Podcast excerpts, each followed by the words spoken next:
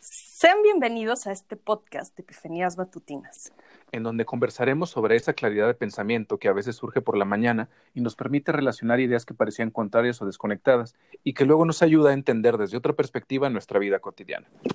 Acompáñanos en este intercambio de observaciones, reflexiones, intensidad y hasta humor, dichas desde nuestra perspectiva y certezas momentáneas. Y quién sabe si en una de esas participamos en tus propias epifanías.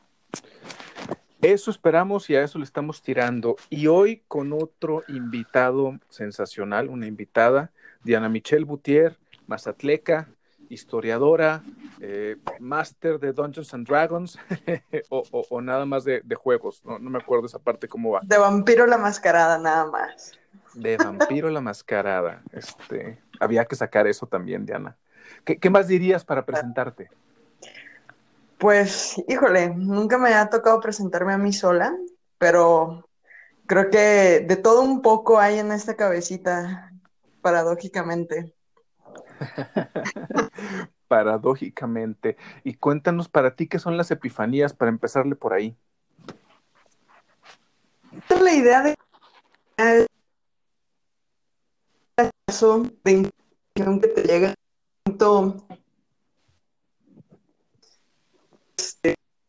no, se busca. Entonces, para...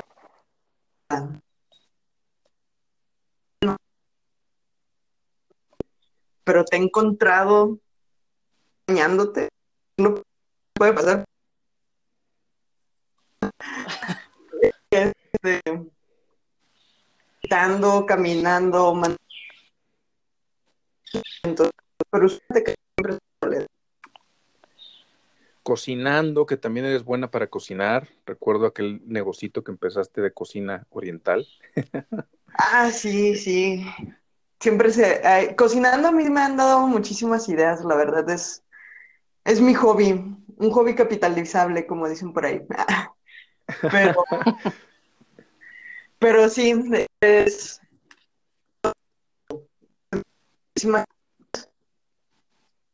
sobre el devenir del ser humano, ¿no? somos la única especie animal que prepara sus alimentos de distintas formas. Oye, Diana, ¿y cuál fue la última epifanía o la más reciente que recuerdas haber tenido? Fíjate de que el día de ayer por fin me decidí a ver la, serie de The Crown. Y estaba viendo uno de los, de los capítulos bueno, para empezar, no siempre decía yo, bueno, la corona, ¿qué sentido tiene en pleno siglo XXI, no? En siglo XX, ¿qué, ¿qué, sentido tenía después de las dos guerras mundiales? Y en ese capítulo como que me llegó la epifanía de la razón de ser de la, de la corona dentro de, de todo, ¿no? Hilando este, distintos textos que había leído, de distintas situaciones y demás que fue el hecho de pues darle sentido a las leyes, porque el pueblo pues, no, no, le, no, le, no le puede darse el sentido necesario. A final a ver, a ver. Barajeanos esa más despacio. Sí, sí por favor. Me, me encantó la, la, cómo suena, pero quiero entenderla mejor. Bueno, no quería espolear los capítulos, pero pues ya ni modo. Dale, dale. ya, ya, la serie ya tiene como dos años al aire, si no la han visto, la recomiendo mucho por la producción y todo. Este, hablan acerca del, de, se enferma Winston Churchill, ¿no? El primer ministro. Se enferma también el segundo al mando, dos señores viejitos. Este, y y se lo ocultan a la reina. Y les dicen, bueno, pues es que tú como reina tu, tu labor es pues regañarlos, ¿no? O sea, de jalarle las orejitas a estos. Y ella tenía ese miedo de que decía, es que ellos son personas muy sabias, yo no sé nada, me he dado cuenta que no sé nada. Pero le dicen, pero pues eres la reina, o sea, sabes, a ti se te educó para el gobierno, ¿no? Sabes cómo se debe de gobernar a final de cuentas. Y pues es el, la trama, ¿no? de buscar el cómo, el cómo regañar a dos viejitos, ¿no? A final de cuentas, una reina joven. Y este recuerda la parte en el que un filósofo comenta sobre la constitución de las de una monarquía constitucional en el cual la monarquía le da solemnidad este, y el gobierno le da la, la eficacia, ¿no? Entonces, en ese sentido, en la monarquía, eh, el derecho de gobernar, pues es divino, ¿no? Y, y tú le das el sentido al, al, derecho, a la ley, a la constitución, porque pues Dios te permite vigilarla. Ok. ¿Sí? Y ese es como el, el sentido de la, de la monarquía, es un monarca siempre ha estado preparado para gobernar se le enseñan leyes, se le enseña historia, se le enseñan todas estas, estas cuestiones pues de, de educación enfocada al gobierno. Se le llama perfecto de no sé qué, porque no lo va a necesitar él. Su idea es, él tiene que gobernar y tiene que saber gobernar del derecho, la filosofía y la historia, que son carreras desde hace cuándo, ¿no? Y, es chistoso porque otra de las cosas que no dije ahorita de tu presentación es marxista, según recuerdo bien, y creo que eres la primera marxista monárquica, o por lo menos que explica también la monarquía sin tirárseles al cuello. Hay que, hay que saber, mira, lo que pasa es esto, este, a final de cuentas, el, el sentido de la monarquía, pues sí, o sea, ese es el sentido que se le da, no, no estoy diciendo que lo apruebe yo, ¿no? O sea, ¿cómo a tener un derecho divino? ¿Cómo es que Diosito va a tocar a alguien con aceite de oliva que le untan durante una ceremonia y ya únicamente nos puede decir qué hacer, ¿no? Ajá. Que a la gente le funciona, ¿no? Digo, por eso siguen al menos ellos ahí. Sí, o sea, al final de cuentas, pues les dan, les dan su sentido de pertenencia. También estábamos platicando así, este, mi mujer y yo sobre eso. Y dice, pues es que, ¿cómo quitas a la, a la monarquía? Imagínate la cantidad de turismo que genera en, en, Inglaterra. Sí, sí, que ya es un, un, atractivo turístico, precisamente. ¿no? Sí, es un atractivo turístico, pero bueno, el, o sea, el, la epifanía tanto en ese sentido de, bueno, sí, la, el gobierno va, va y, y, se entiende de esta forma, ¿no? Ajá. Sino en el hecho de que en el momento en que se democratiza tenemos una, república, la idea es de que cualquiera puede ascender a, pues a, concursar como presidente, ¿no? De un cargo público. El punto es... Oye, Diana, como que, digo, no sé si solo es a mí, pero como que me, te, me estás... Sí, te perdiste un poquito. ¿Me perdí? Era algo importante. Sí, ahí sonaste como robot. Híjole. Encerrado en mi estudio porque lo súper, súper imprudentes en eso. No te preocupes, es parte de la conversación. Ya te escuchas mejor. Entonces decías, cuando se democratiza esto. Ah, se democratiza esto, la idea es de que cualquier persona puede subir de este, puede ocupar, no sé, Gustavo Lemus como este secretario de Relaciones Exteriores, ¿no? ok, me gusta. Sí, sí. Claro. Entonces, la idea es que todos deberíamos de tener la educación para poder subir a estos puestos públicos. Educación que lamentablemente no se nos brinda y que se ha deteriorado. Al final de cuentas, ¿cuáles son las materias que se quitan de toda la educación? Se le da una prioridad a las ciencias y menos a las humanidades, porque las humanidades pueden tumbar gobiernos. Ah, qué interesante declaración. Eh, eh, un científico no. Quizá un científico de los nuevos que se están queriendo hacer pudiera ser, ¿no? Este, esta mezcla de científico humanista que pareciera que, que por algunos lados se quiere implementar, a veces con, más éxito que otras, y, ¿crees que se pudiera generar un polímata de este tipo? Mm, fíjate de que la ciencia ahorita se está educando a partir de la ética. De hecho, la, la tendencia en, en, filosofía en ética. Ok, ok, entonces están, estamos teniendo Ah, este, científicos más completos. Eso suena medio extraño. O por lo menos este más complementario, más complejo eh, para mi gusto. Sí, pero bueno, la, la cuestión no es tanto ya llegar a la universidad, siempre ya es una especialización de todo lo que uno llega a estudiar dentro de, de la preparatoria y la secundaria, ¿no? A final de cuentas, cuando llegas a, a la universidad, pues está bien, ya deberías, ya debes de estar formado como ser humano dentro de todas tus materias curriculares que llevaste previamente. Que debería de incluir un alto nivel de historia, filosofía, este, bueno, las humanidades, ¿no? Sí, fíjate, Y no. eh, no. De hecho, ahora que están con toda esta cuestión de la pandemia, está reestructurando la educación. Me, me ha tocado echarme los CTEs de los maestros y demás también. Y que ya van a meter otra vez este, cívica y ética, que ese es el plan nuevo. Esa es la renovación para, porque pues se han dado cuenta de que el hecho de que no estemos usando las mascarillas y, y no estemos cuidando unos a otros es parte de la ética y la cívica, cosa que es una materia que a lo mejor se anda, este, nosotros dábamos por hecho de que existía, pero no era obligatoria por la SEP. Y a ver, cuént- cuéntame un poquito en esto de la formación. ¿Cómo es que se te ocurre estudiar historia? ¿Cuál fue tu contexto, por favor? Cuéntanos. La única materia en la que sacaba 10. ah. Pero, no sé, ¿en tu caso te hablaban de historia cómo, cómo fue? Fíjate que dentro de mi familia hay una tradición de este, pues histórica. A final de cuentas, tenemos, bueno, venimos de un apellido extraño, no somos más de 100 dentro del país. Y este, y pues siempre es muy, bueno, cuando te topas con una identidad ajena, pues te da la curiosidad de investigarlo.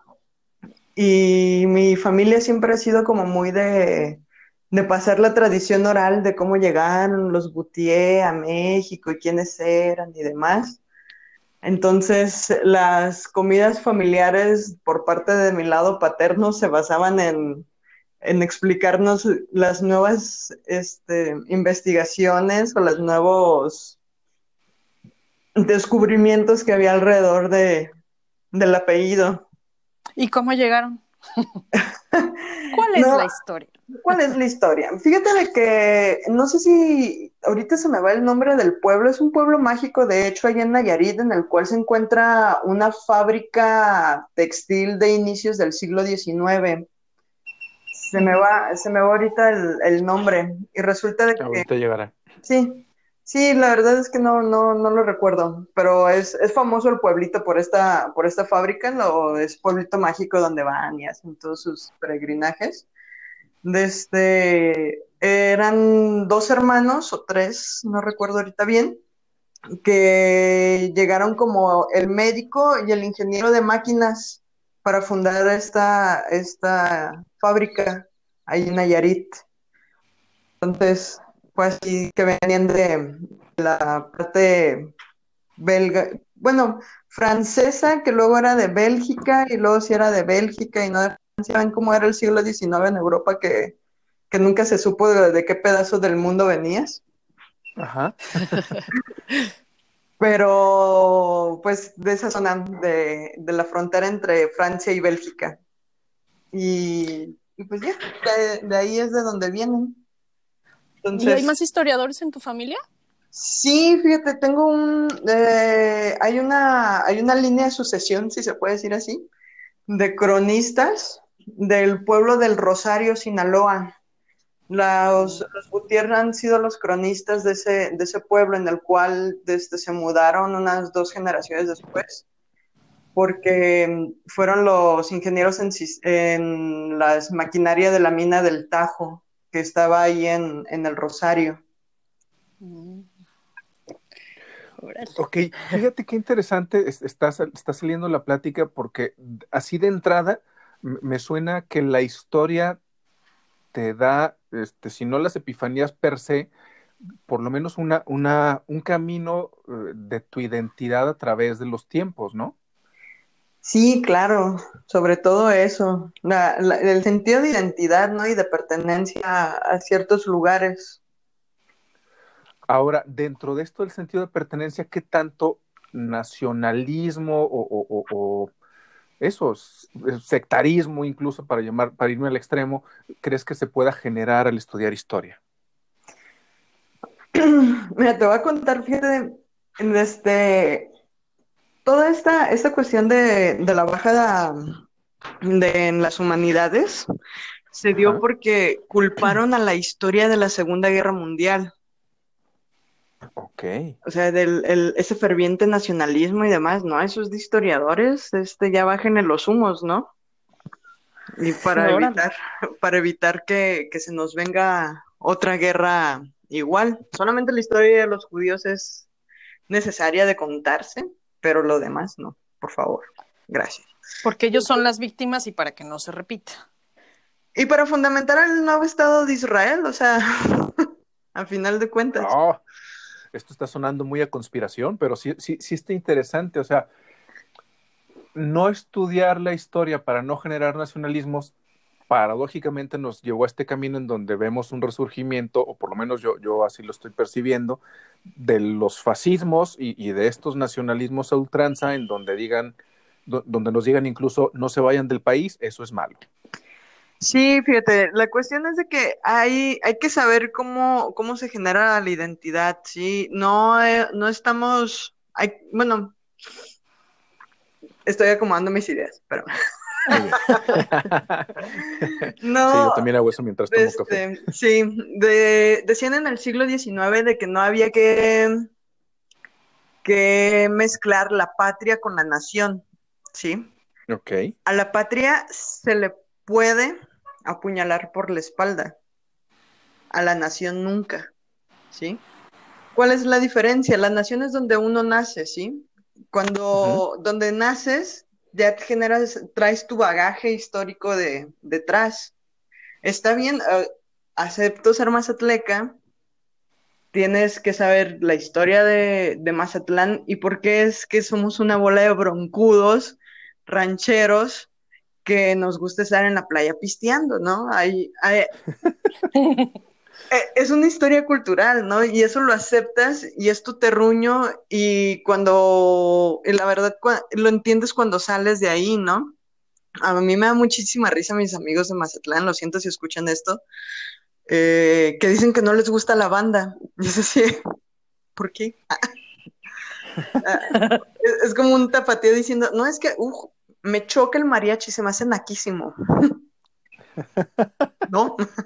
pues es parte de, ¿no? Ajá, es parte de.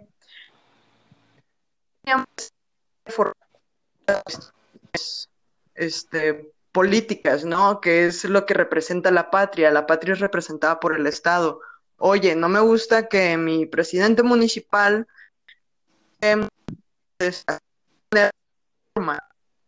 pues generas un movimiento o algo que va a hacer que se cambie. ¿Sí? Porque estás velando por los intereses de tu nación, o sea, del lugar en donde naciste. Entonces la patria tendería más como a las reglas y la nación a las costumbres. Exacto, algo así. Oye, ¿y por qué los mazatlecos son borrachos y les gusta la fiesta? porque nomás porque sí, no, mentiras. Que, que Mazatlán de este, tiene una historia de fundación muy extraña, si bien sí llegan los españoles y demás, quienes ya empiezan a poblarla y a industrializarla y todo, son de este, alemanes y, vascos, por ahí de finales del siglo XIX. Mm. Y bueno, los, los, alemanes en ese entonces venían muy alebrestados porque pues el gran imperio alemán que estaban haciendo que estaban haciendo y todas las tecnologías que ellos también estaban creando, pues se las llevan a generan una de las primeras grandes fábricas de cerveza a nivel nacional, que es la cerveza Pacífico. Mm. Entonces, chinito se me puso el cuero de la emoción. Sí, y, traen también con ellos pues las tradiciones de los carnavales, este, traen con ellos la, música de, viento. Si nos fijamos bien, la, música de banda sinaloense este, coincide mucho en sus instrumentos en la música tradicional este, alemana, porque pues ellos les daban los, los instrumentos a sus trabajadores y los trabajadores pues digamos que tropicalizaron el uso del instrumento a la música que se escuchaba en aquel entonces, el vals sobre las olas de, de Juventino Rosas. Sí, de Juventino Rosas, que era la canción más tradicional en aquel entonces. Lo hacen en banda y de hecho es y sigue siendo la canción que se va a tocar el caballo con banda. Ok, ok, ok. Entonces la reina del carnaval se recibe con sobre las olas en banda. Yo no he estado en presencia de algo así y me encantaría. Sí. me encantaría ver algo así. Y lógico, pues es la cerveza Pacífico quien te patrocina la fiesta, ¿no? Entonces existe esa, esa tradición de fiesta, a final de cuentas. Yo siempre les he dicho, recuerden que José Alfredo Jiménez, quien decía que la vida no vale nada, su canción más alegre es el corrido de Mazatlán. y fíjate qué chistoso, porque ahí tú estás conjuntando también desde canciones eh, tu lugar de nacimiento, tu nación, por decirlo así, eh, y el lugar donde te terminaste de formar en la parte de licenciatura, ¿no? Así es, yo estudié historia en la Universidad de Guanajuato, exacto. ¿Por qué en Guanajuato? involucra, siempre les digo en broma, involucra una historia de olvidos, balaceras y suerte. Ok, eso ya, merece una novela. sí, corrido o novela, sí. sí, bueno, la verdad es de que eh, originalmente yo iba a entrar a la universidad, eh, había hecho mis trámites para la Universidad de Guadalajara, pero olvidé la fecha del examen y no, la, no vine a presentarlo. Luego, pues bueno, la opción pues ya era Culiacán, ¿no? Y fue, fui, presenté el examen, pasé, lo aprobé, pero estamos hablando del 2007. Entonces, cuando inicia la guerra contra el narcotráfico, y por ahí de, ¿qué sería? Mayo más o menos, se meten a la, a la Facultad de Humanidades de Periodismo que estaba junto con la de Historia y asesinan a unos maestros dentro de la misma universidad. Ahí está la historia de la balacera y me dice mi papá, olvídate que te vas a estudiar a Culiacán, búscale a ver en dónde te reciben. Y yo, es mayo, ¿quién hace exámenes en mayo? y este, y la coincidencia que, que la Facultad de Historia la lo es sobre la calle Guanajuato. Ok. La creo que es un buen lugar para estudiar historia. Oh, pues sí. Llamamos examen en junio. y este, sí, entonces ahí fue el historia hasta Guanajuato. Un estado súper, súper y bastante tranquilo. Y cómo han cambiado los años, ¿no? sí, cómo han cambiado. Pero eh, por eso terminé ahí en, en, Guanajuato y me topé con muy, muy buenos maestros y, desde, y con una facultad preciosa, la verdad. El mejor lugar para estudiar historia yo creo que sería ahí en esa, en esa escuela. Pues ahí se vive, ¿no? Sí, ahí se vive. Muy buen lugar para estudiar historia. Sí. Muy, muy reinales sus enfoques de estudio y yo fui la niña rebelde que se fue por el siglo XIX. ¿Por qué te fuiste por el siglo XIX así de concreto? Porque me aburría mucho el virreinato. ¿Qué, te parecía aburrido de esa época de México en concreto? No, eh, es muy entretenido, la verdad. Además, es, ahí es forja la historia cultural de México pero a mí me gustaba mucho la historia política. Entonces, en, del, periodo virreinal no iba a sacar, pues no, no iba a sacar nada político a final de cuentas. Y el siglo XIX, híjole, es, es un remolino, es un remolino político, ¿no? y, y, yo recuerdo que siempre me decía mi papá, eh, es que estudiar italiano porque tiene sangre francesa, no sé qué. Decía, papá, pero soy antiimperialista. Estoy replicando, déjame estudiar cómo tumbaron mejor a Maximiliano, sale. Oh, o sea, fue en lo que me, me, basé un poquito más. ¿Y, recuerdas ahorita en, en, si hubo en algún momento en, en la universidad algún maestro, maestra que, que te dijera casi así al, pasar algún comentario que, que, redireccionara tu visión de la historia o de la filosofía de la historia, que son tus especialidades? Híjole, sin duda Doralicia Carmona, que si escucha esto también voy a mandar un saludo, maestra, muchas gracias por todo.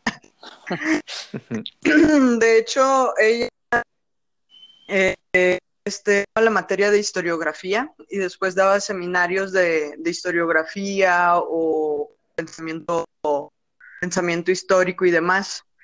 Yo llevé clases con ella desde tercer semestre hasta noveno semestre. Jamás me salí de sus seminarios. Y, ella, ella pues me inspiró, ¿no? Todo el amor hacia la historia política. Yo cuando entré a, a la carrera era, ay, sí voy a estudiar historia de las religiones, ¿no? Pero después encontré la importancia de la historia política dentro de sus clases que dije, no hay necesidad de, de moverle, ¿no? A final de cuentas la religión también es política, vámonos por acá. Ok, ok, pero a ver, espera, ¿por qué querías historia de las religiones? Porque el colegio católico es lógico que te inculcan eso dentro de la escuela. Ok, estuviste en un colegio católico, ¿de, de qué este, inspiración? Javeriana. Javerianos, creo que son complicaditos los javerianos, ¿no? Fíjate que, pues no, era muy, me hacía muy gracioso toparme con personas que estuvieron en colegios católicos y vaya que si eran católicos porque nosotros ni siquiera nos enseñaron a rezar en la escuela. Entonces, eran bastante, era una educación bastante libre. ¿Qué, qué, qué te enseñaron espiritualmente ellos? Señor te perdiste totalmente, qué chistoso. Ahora que cuando, estábamos cuando en lo espiritual. cuando dices lo espiritual, te perdiste. Aquí es... Sí, ¿verdad? suena robótico. Sí, sonaste robótica. A ver. Perdón. de... No, no se le tenía que ser, no Ay, no, sigue, sigue. O sea, que a Dios se le tenía que agradecer, si escuché bien, ah. como que te moviste otra vez de, del lugar del, del internet. ah, caray, aquí. Ahí mejor. Hay que agradecer, no tanto pedir cosas. O sea, Dios. Ah. Ok. Ok, ok, agradecerle lo que teníamos a Dios, otra vez medio robótico, pero creo que ya, ya salió un poquito más claro. Y a ver, ahora que estamos en estos tiempos diferentes, convulsos, extraños por la pandemia, ¿tú qué parte de la historia pondrías más en, en, sobre la mesa para, para hacer énfasis en, en que se puede salir o en que hay caminos diferentes? Pues mira, la, la, última gran pandemia que vivimos, si fue, si bien fue la gripe española, este, yo me retomaría otra vez de nuevo a la, a la peste que se vivió en, en Europa, porque sí fue un ejemplo grandísimo de salir a de, dentro de, de la peste. Sin eso no hubiéramos tenido renacimiento, ni descubrimiento de América, ni, ni todo lo que, lo que pasó después, ¿no? Y pues es hora de que se estuviesen escribiendo nuevos de Camerones. en Instagram. Ah, no. Pues no, Instagram está censurado. Ah. ah, no, ¿en, cuál es en la que la gente escribe? En Wattpad. ¿Eh? No, no, pero es que dicen, ¿no? Que, que hay redes sociales en las que unos son fotógrafos, otras en las que son escritores.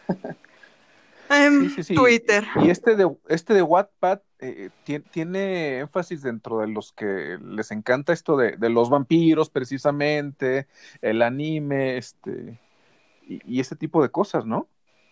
Sí, yo la verdad no lo tengo en la descargado.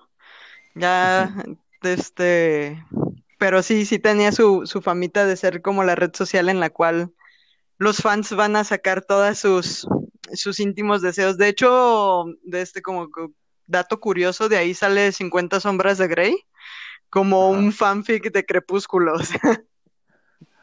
Ok, no, no tenía yo ese dato de que fuera fanfic de, Crepúsculo. Ubicaba que, había salido de, de, este, de ahí, pero no que se, había metido a, Crepúsculo. Y ahorita que hablas de, diferentes, bueno, la necesidad de, otros de Cameron, históricamente, ¿tú crees que estamos eh, preparados para generar diferentes obras culturales realmente, para darnos cuenta que estamos viviendo la historia? Fíjate que cuando se está viviendo la historia no se sabe que se está viviendo. Okay. Nos, nos hacen nos, nos, hacen sentir que pues no, no es por ahí el, el asunto, pero yo creo que, que, estamos en una generación que está consciente del cambio que estamos, que estamos pasando. Por ende, pues sí, e, es, es capaz de, eh, las creaciones culturales es los que nos han mantenido vivos en esta pandemia, la verdad. Que fuéramos de nosotros y Netflix. Oye, Diana, pero tú crees, digo, tal vez no surja de aquí mucha nueva literatura, pero eh, si fueras al futuro, ¿cuál crees que sería la, este, el planteamiento cultural o este, que, tendría a partir de esto? Mm, mira, no, yo no hablo de, escribir nuevos de Cameron como que sea exclusivamente libros. Yo creo que hoy en día estamos en una producción cultural en la cual podemos generar series, películas, este, videos de TikTok de 20 minutos. Y, Y ahí es que mucho, muchos lo menosprecian, pero yo veo TikToks que digo, oye, esto tiene como cuatro o cinco horas de trabajo detrás. Sí. ¿Y crees que eso, digo, y crees que eso sea tan trascendente como, por ejemplo, todo lo que surgió en el Renacimiento? No me creerás, pero yo creo que sí, ¿eh? No, eh, digo, ahorita pues ya lo vemos muy trascendente el Renacimiento de hace, hace estamos 500 años alejados de ellos, ¿no?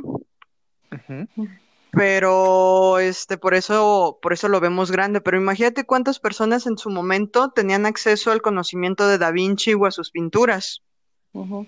Pues no, y justo por eso te pregunto, porque bueno, ahorita sí hay mucho acceso a la información y sin embargo no sé si la información sea de una calidad tan trascendente como para dentro de 500 años decir, wow, lo que hacían en el 2020 era o, no en el 2020, sino en el 2030, ¿no?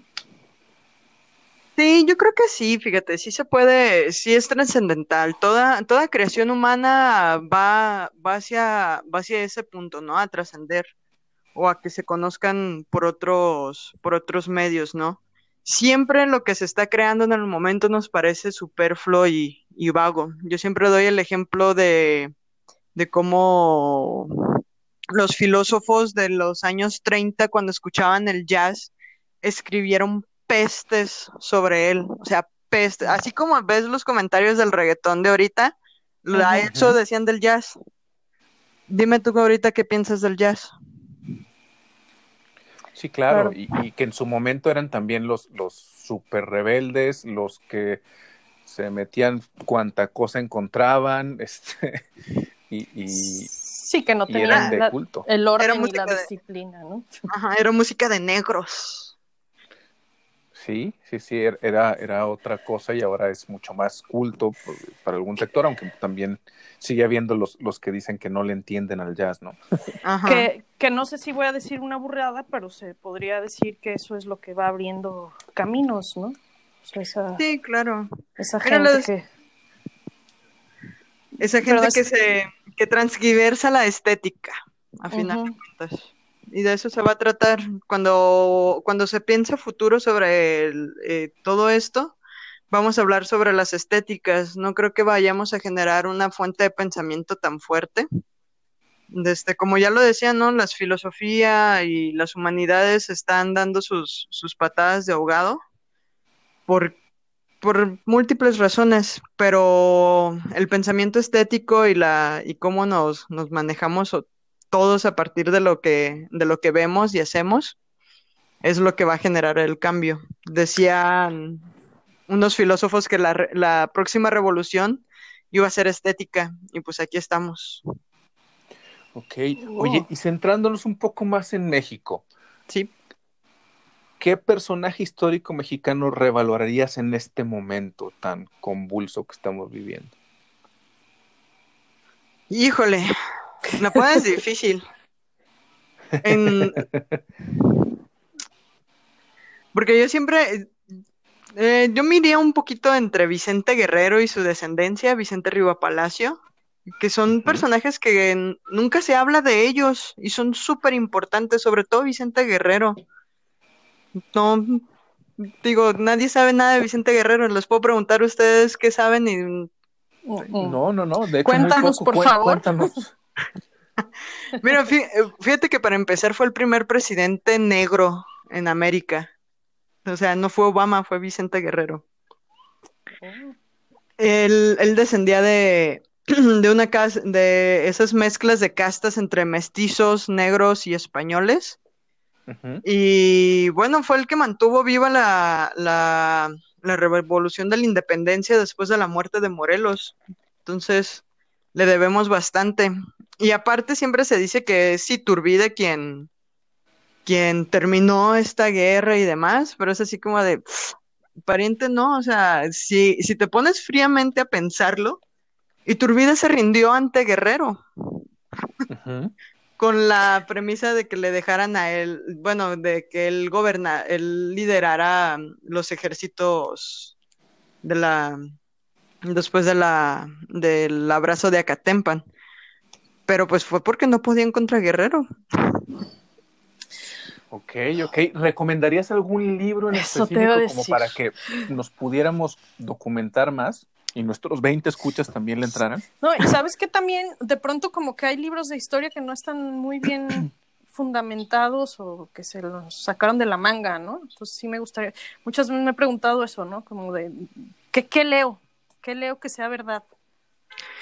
Regreso de nuevo otra vez, este, no hay, no hay fuentes como tal de que, que yo pueda decirles así, no, este libro tienes que leerlo. Yo me baso muchísimo en, en una página, este, de hecho, toda la investigación y estuve colaborando incluso con, con la investigación y, y revisión de textos de la página de la Memoria Política de México. Es así, todo pegado, memoria política de México.org. Todos escritos por mi- la maestra Doralicia Carmona. No es publicidad, de verdad. En esa página encuentran lo que necesiten sobre la historia de México, documentos y demás, desde 1492, que es cuando la reina Isabel le dice a Cristóbal Colón, jálate para allá, hasta el discurso de, de este de Vicente Fox al tomar la presidencia.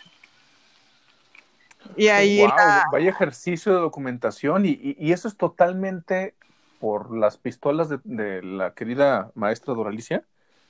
Eh, en parte sí, ah, y en parte también por, por el por parte del Instituto de, de Estudios de Ciencias Políticas de la Ciudad de México. Entonces ahí, y la Universidad de Guanajuato también. Pero la investigación se hizo por medio de ella. Y ahí en las biografías pueden encontrar, son muy bien narradas, este, pueden encontrar todo lo que, lo que necesiten. Y ya ahí, ya si necesitan fuentes más especializadas y todo, ya lo pueden también encontrar dentro de la bibliografía. Pero como base y como entrada, bastante certero ahí en, Ok. ese, en ese sitio. Oye, Diana, y que no sean de política, sí de historia de México, pero no de política. Hay una colección, Ajá. hay una colección de historia cultural por parte del Colegio de México. Este, entonces ahí, ahí es donde, donde se podría uno documentar. Los libros del Colegio de México son muy buenos. Tienen uno que es la historia mínima de México, que, que, bueno, yo consideraría que ese debería ser el libro de texto de, toda la, de todas las escuelas en la materia de historia. Porque está muy bien documentado.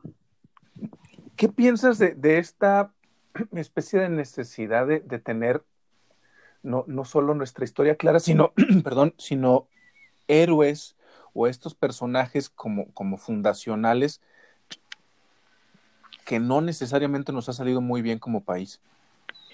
Mira, somos un país chiquito, o sea, no chiquito de extensión, sino de edad. A final de cuentas, la verdad, ¿cuánto tiempo llevamos en paz? No llevamos ni 100 años de que terminó la guerra cristera. Entonces, este, dignificar los, los personajes históricos aún es un ejercicio que se, que se está haciendo, ¿no? El... ¿Lo necesitamos? Sí. Yo siempre he dicho y, concuerdo con el pensamiento del siglo XIX de que la historia en sí es un catecismo cívico. O sea, así como en un colegio católico te enseñan, a, a, ver, vamos a ver a San Javier, y San Javier hizo esto, y San Javier hizo esto, o a San Agustín. San Agustín, pues, de este, hizo todo esto, pero jamás nos hablan de su lado humano, ¿no? Sino que lo que nos están haciendo es que tomemos como ejemplo a esos santos como vida. Entonces, imagínate tener como ejemplo de vida este, a un Vicente Guerrero, ¿no? Un niño que era, este, pues era pastor, era riero y pudo mantener una, una lucha de insurgencia y subió y se convirtió en un presidente, ¿no? Entonces. Ajá, pero luego como que nos cuesta trabajo, ¿no? Pues ya tenemos un pastorcito este, y es el tótem preferido eh, de muchísimos políticos, Benito Juárez. ¿Cómo vamos a tener otro? Sí, ese, ese ya. Ese, bueno, sí, el, el, punto es que cualquiera, eh, comprender que cualquier persona puede generarse como ente histórico. Y, y fíjate que, que ahorita que, que, estreso esta parte y, sale, sale así esto, esto que me parece una, una una bella epifanía o posible epifanía de cualquier persona puede ser un ente histórico. Eh, ¿Por qué nos saldrá a nosotros tan mal y a nuestros queridos primos del norte, los americanos, también? Porque mm, no sé si te has fijado que los... Eh, si estudias la historia de Estados Unidos que se enseña en las aulas es nula. Entonces, ellos solamente, pues, los vanaglorian porque siempre los tienen ahí en la escuela pegados y demás, ¿no? Pero no, no estudian, no lo estudian por completo al, al personaje. No hay un libro que sea más de 1500 páginas que hable sobre Washington, así como lo tenemos de Santana. ¿Sí? Sí se quedaron, se quedaron en la parte de endosia, este, pues mantenerlos como, como padres fundadores y, ya, listo. Entonces, ¿se podría decir que les digieren muy bien la información? O sea, les dan justa la información justa que se necesita para tener como héroes y ya. Sí, de hecho. Y el gringo no se molesta en buscar más. Y entonces nos ha faltado alguien así como que nos haga el resumen y nos diga, mira, este era buenísimo. Este es como una especie de superhéroe porque tiene estas tres características, punto. Fíjate que lo que pasa es que yo creo que aquí en México somos todavía más humanos que allá en Estados Unidos, porque allá si te fijas todos sus héroes fundadores son el, blanquito de ojo de ojo azul y, en eso se basan ellos, ¿no? En, la supremacía, en la supremacía racial, en, en o sea, es, es muy distinto. Cuando estudias, por ejemplo, el hecho del Thanksgiving, la acción del el Día de Acción de Gracias, pues jamás te van a decir cómo todos estos amigos, la verdad, eran una bola de asesinos que después mataron a todos los que les dieron de comer, ¿no? Claro. Ahora, y a lo mejor no, no, no desde la, la parte de, de resumirlo per se, eh, o, de superdigerirlo per, per se, como, como dice Paloma, pero sí cacho yo un momento eh, actual de, de, Estados Unidos en donde están reapropiándose de personajes a lo mejor menos, este, menos conocidos dentro de los mismos padres fundadores, ¿no? Este, ¿por qué, por qué la, por qué la popularidad ahorita, además, en un musical de Alexander Hamilton, que además es un musical escrito por un puertorriqueño y donde tiene dentro de sus pequeños este, detalles o puntadas eh, la frase esta de los inmigrantes hacemos el trabajo, eh, dicha por el mismo Alexander Hamilton, obviamente puesta ahí por, por este amigo Lin Manuel Miranda y junto con Lafayette, ¿no? Este gran, gran este personaje que no nada más estuvo de aquel lado, también, también este polinizó con sus ideas este lado de, de, América, ¿no? Este, Lafayette en México también fue bastante importante, ¿no? Según yo. Sí, sí, mira, eh, híjole, lo que pasa es que al gringo le dan todo digerido, ¿no? A final de cuentas. Y a mí, yo la verdad no podría meter un personaje histórico en un musical, se me haría una tremendísima falta de respeto. Pero. Híjole, te, te invito totalmente a que lo veas porque me parece que el ejercicio tiene múltiples lecturas, eh, eh, desde la parte meta, porque es el, uno de los padres fundadores del que menos se, se había contado hasta que este hombre lo, populariza desde aquí, eh, que es inmigrante, que es este hijo de una prostituta, que, este, que es huérfano y que una de sus grandes gracias es escribir y, polemizar. Entonces, este, me, me, parece que sí vale la pena echarle, yo sí le echaría otra vuelta, aparte que mis hijos me metieron el germen de este musical.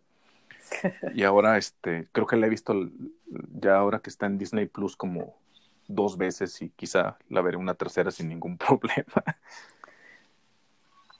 Y, y, y, al mismo tiempo sirve para contar la propia historia de otro inmigrante puertorriqueño que se va a Nueva York, igual que el personaje, y que, que, que desde la escritura sale adelante, ¿no?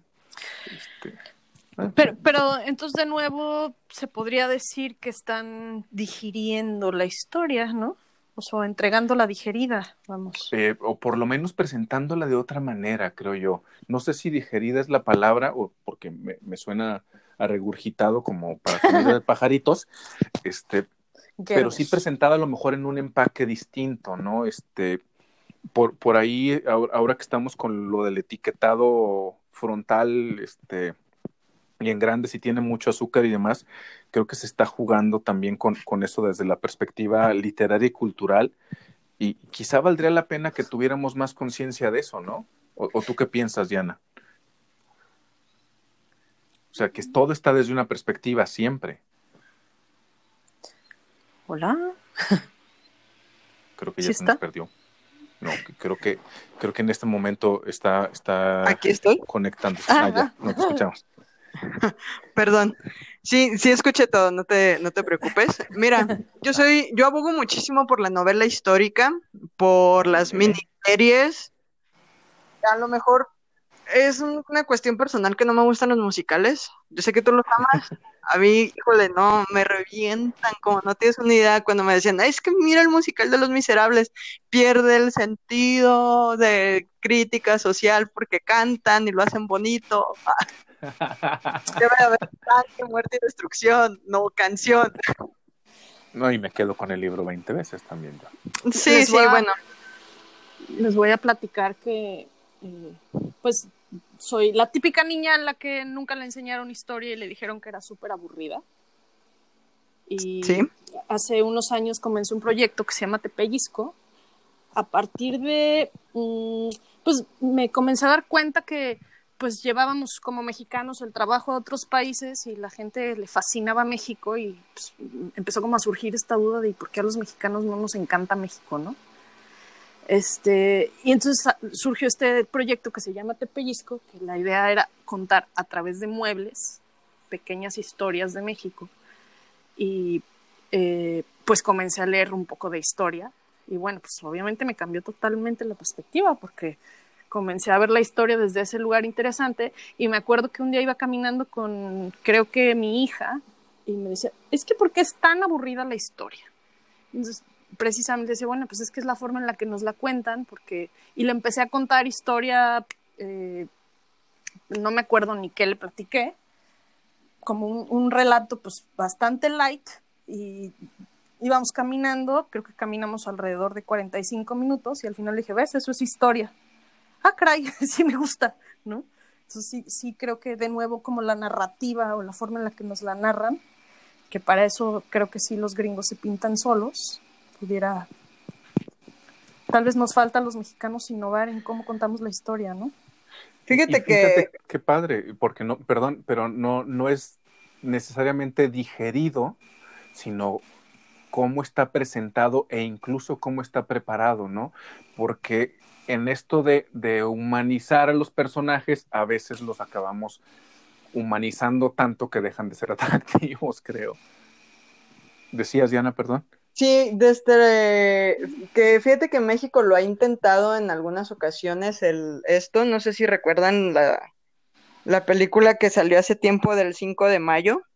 De este Y la del vuelo del águila, ¿no? Una novela. Ah, no, bueno, estamos hablando de esas series, son buenísimas, pero yo iba a dar un mal ejemplo de cómo se hace.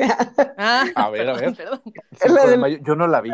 No, qué bueno, ¿eh? Yo. Sí la fui a ver y me dormí en un pedazo. Y eso que me gusta es ese- ese- esa parte de la historia de México, porque carecemos de buenos guionistas. En general en México carecemos de buenos guiones.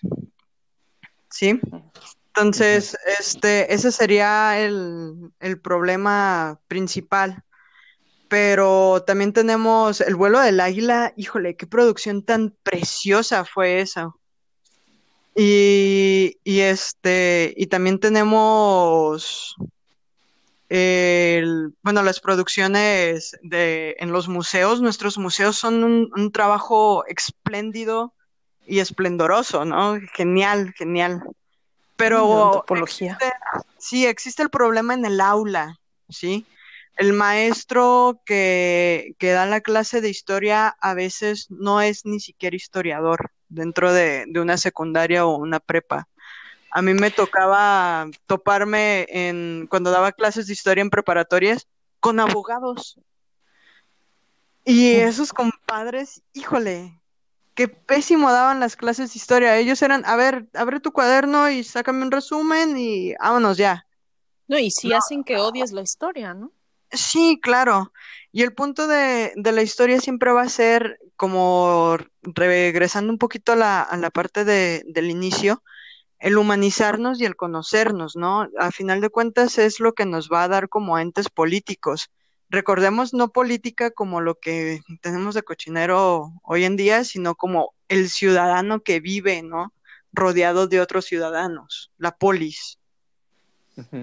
Y, y si no, no podemos comprender y dar ese, ese punto, es muy difícil que la persona le encuentre sentido al estudio de, de cosas que ya pasaron, ¿no?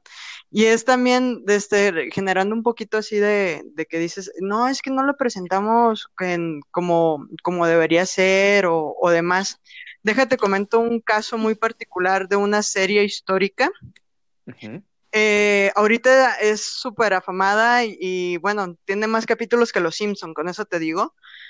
Se llama Ertugrul, que es una serie co- este, turca sobre, sobre el papá del, de Osman I, el fundador del Imperio Otomano. ¿Sí?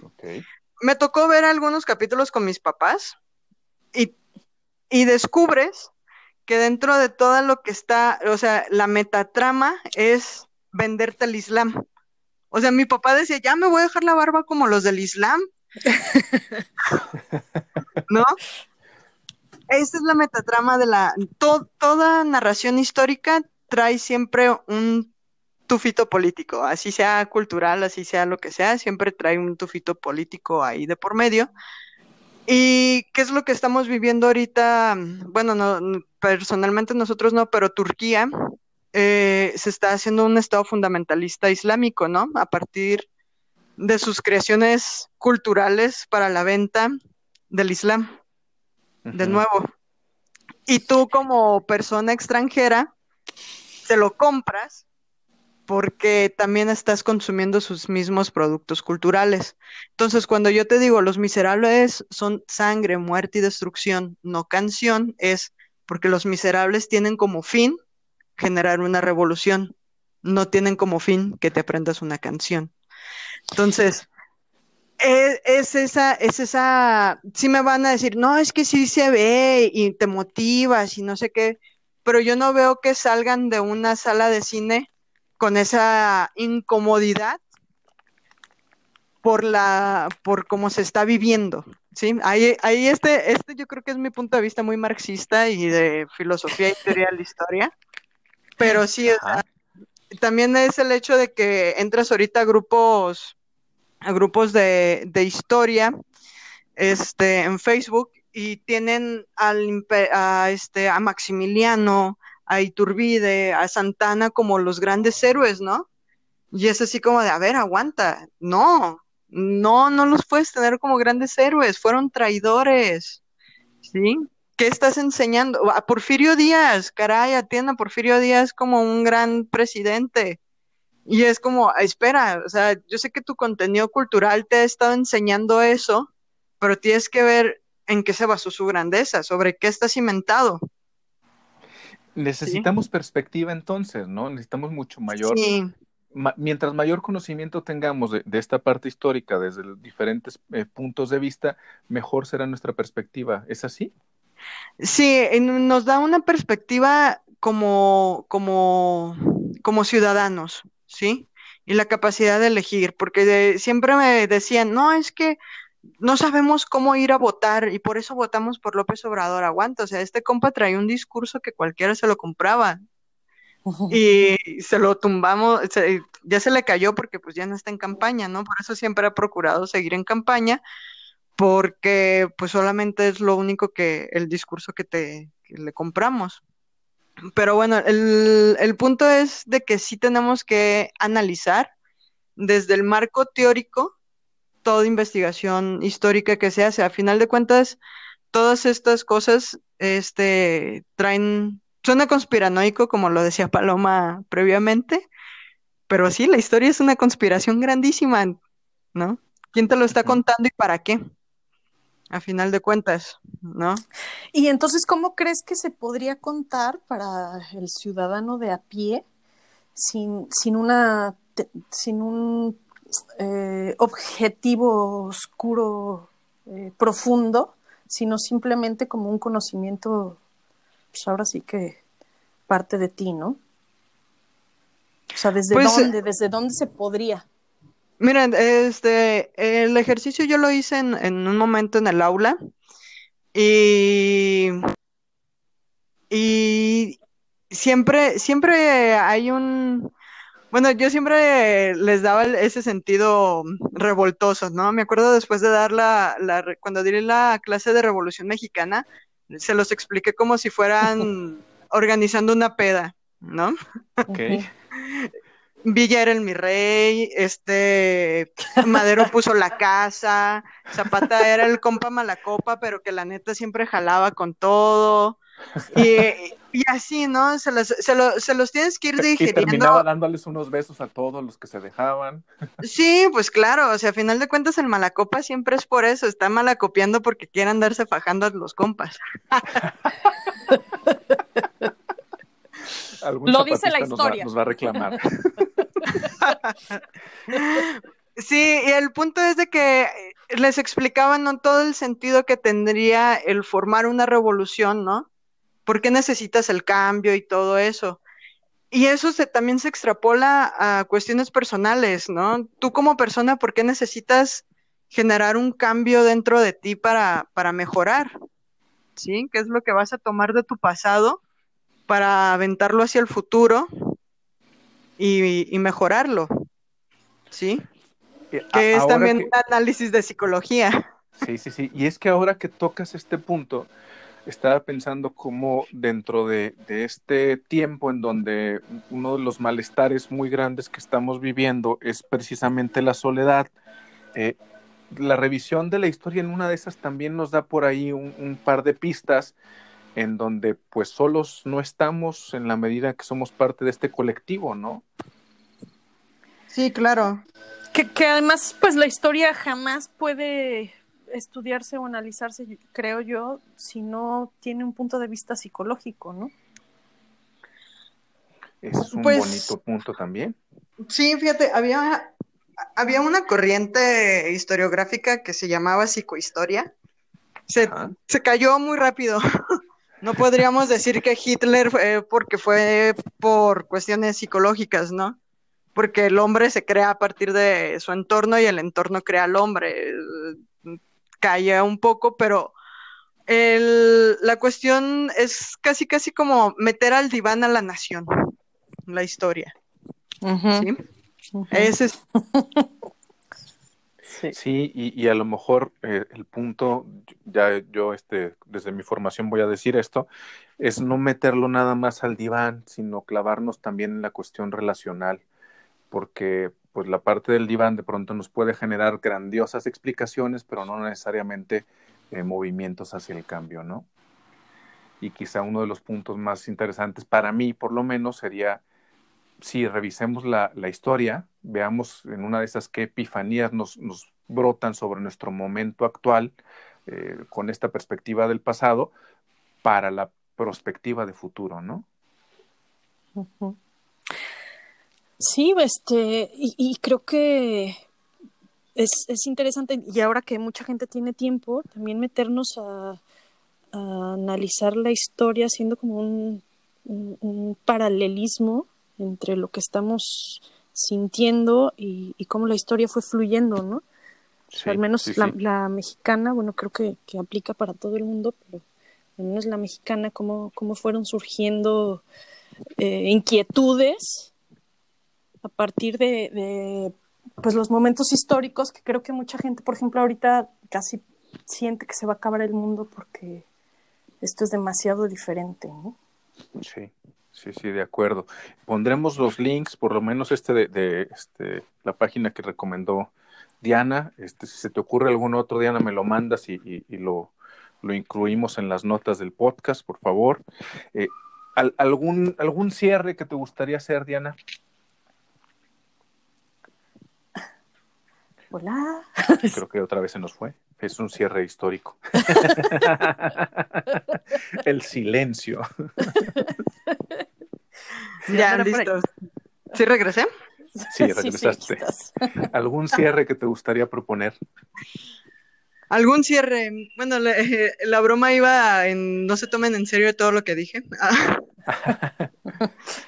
De Sí. este, sí, eh, fíjate de que existe siempre la broma entre todos mis conocidos de a la Diana créele la mitad de lo que dice. Ajá. Ve, Pero, ¿mandé?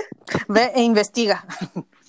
Sí, va- vayan, investiguen, fórmense su propio criterio, este, eh, y recuerden de dónde vienen y nunca se sabe hacia dónde se va. Yo creo que con esta pandemia nos hemos dado cuenta de que no sabemos hacia dónde vamos, pero siempre vamos a tener la certeza de dónde venimos. Muy bonito cierre, Sí. muchísimas gracias. Diana, un placer platicar contigo como siempre.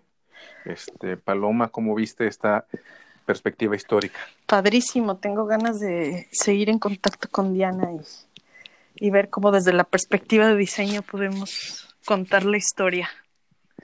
Uy, Claro. segurísimo algo bueno saldrá de todo esto.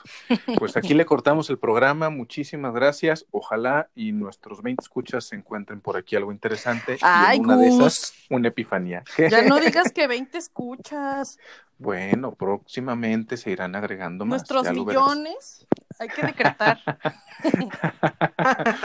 Un día hablamos y hacemos un programa sobre esto de los decretos, el secreto y demás para reírnos un poco. Bueno, mucho, Que tengan muchas muy gracias, bonito día, Diana. muchachas. Muchas gracias por la invitación. A ti, gracias. Bye. De nada, bye.